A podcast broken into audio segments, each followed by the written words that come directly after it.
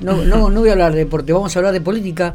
Estamos en diálogo con una concejala que ya, ya, ya a días de dejar su, su banca. Eh, estamos hablando de Adriana García del PRO.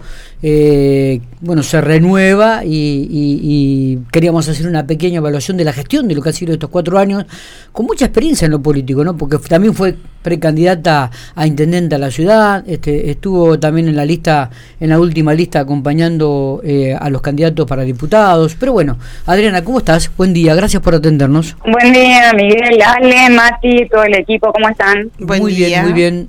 Eh, bajamos un poquitito. Bueno, que después de cuatro años, a días de dejar ya la banca en el Consejo Deliberante, toda una experiencia vivida también, ¿cómo, cómo, qué, qué, es lo que podemos hacer? ¿Qué resumen podemos hacer? La verdad que sí, quedan poquitos días para terminar con el mandato.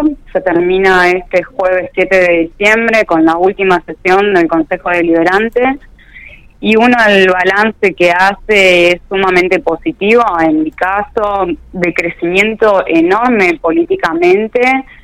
Eh, me llevo, la verdad, que un montón de, cosas aprendidas. Uno cuando ingresa a la política siempre tiene que tener la cabeza abierta para aprender, para escuchar.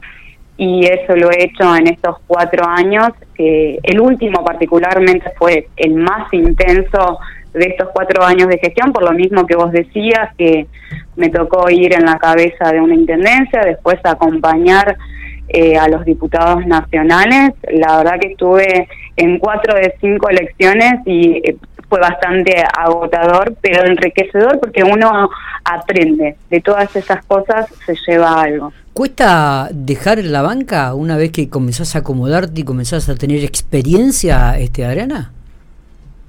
Sí, por supuesto que cuesta. Uno, la verdad que como va, te decía recién, aprendiendo cosas nuevas, eh, se queda con eso de decir, che, capaz que tendría que haber hecho esto o si hubiese tenido una segunda gestión para lograr esto otro o para manejarme de otra forma, pero son los tiempos, yo confío en la renovación que se tiene que hacer en todos los ámbitos y tengo muchas expectativas con estos nuevos integrantes del Consejo Deliberante la gestión 2023-2027. ¿Cómo evalúas la gestión? ¿Buena, positiva, regular? ¿Qué es lo que quedó pendiente? ¿Qué es lo que te hubiese gustado concretar?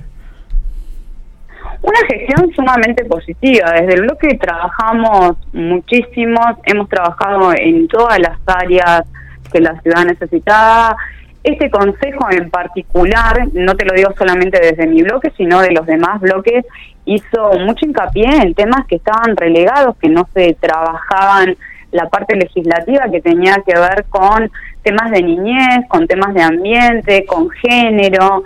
La verdad que uno se lleva una visión positiva de cómo hemos aprendido, cómo nos hemos acomodado a las circunstancias. Parece lejano decir que tuvimos una pandemia y que tuvimos que adaptarnos a las nuevas formas de trabajo que en ese momento se requerían.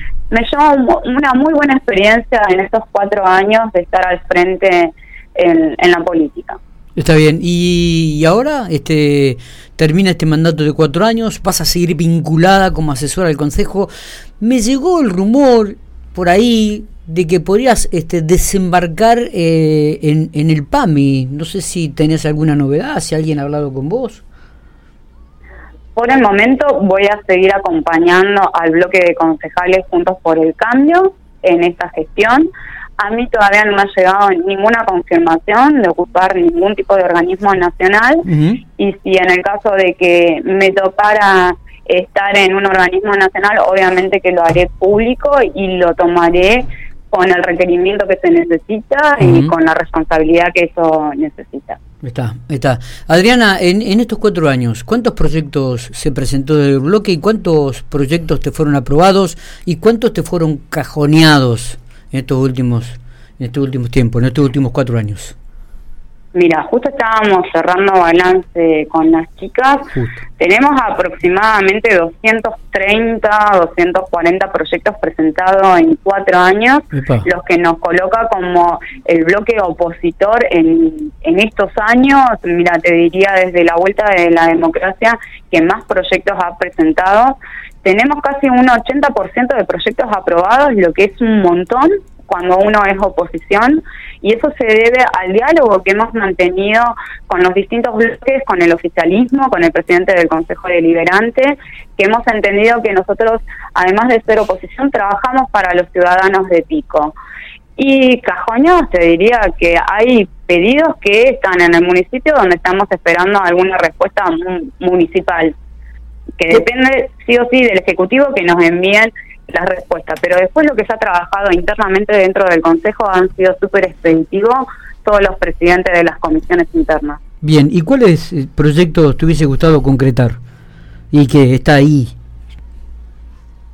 Obviamente todo lo que tiene que ver con la transparencia y con la comunicación con los vecinos. A ver, nosotros desde el primer día, no solamente en mi gestión, sino la gestión anterior que había estado Jorge Ulises y Olga Reynoso, se buscaba el acceso a la información pública para que los vecinos pudiesen estar en conocimiento de cuáles eran las inversiones, los gastos del municipio, las licitaciones, eh, todo lo que requiera el funcionamiento tanto del Consejo Deliberante como del municipio. La verdad que no se pudo llegar a un consenso con ese proyecto, se rechazó mm, creo que en la segunda sesión que se había presentado y la banca del vecino que nos permitía el contacto cara a cara con los vecinos dentro del Consejo Deliberante y no que esto fuese en una comisión interna.